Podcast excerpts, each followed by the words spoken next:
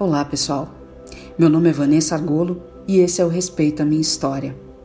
A partir de agora, em parceria com o portal inumeráveis.com.br, continuaremos a nossa homenagem às famílias que perderam seus entes queridos para a Covid-19. Agradecemos ao portal pela confiança e por nos permitir homenageá-los, deixando claro aqui, assim como o portal deixa claro também, que nós não somos somente números. Essa é a história de Laélia Ednaci Batista. No rosto, sempre um sorriso. No coração, a certeza de que Deus era com ela. Uma pessoa incrível, que era apaixonada pela vida.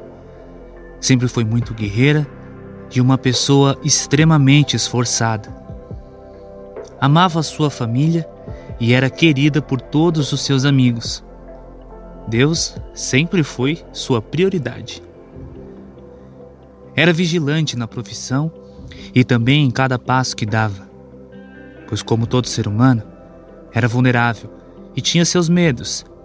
Porém, nunca desanimava.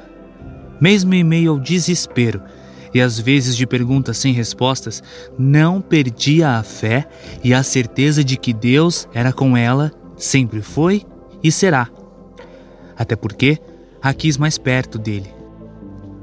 Luciana foi sua companheira e esteve com ela como acompanhante enquanto foi possível. Não só acompanhante no hospital, mas na vida. Se dedicou e presenciou com o coração cada minuto ao seu lado.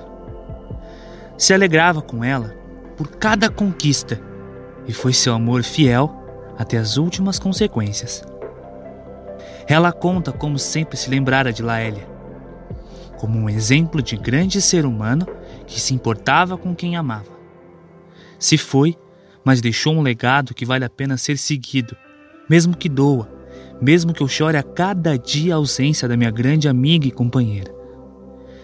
Ela era o grande amor da minha vida. A partida dela deixa muitas saudades e uma certeza que é Deus gosta de pessoas ousadas. Laira nasceu em Rio Branco, no Acre, e faleceu no Rio de Janeiro aos 44 anos, vítima do novo coronavírus. A Laélia não é só mais um número. Esse é o projeto Respeita Minha História. Se você quiser ouvir a sua história aqui, envie um e-mail para gente no maisempatia@merespeita.com.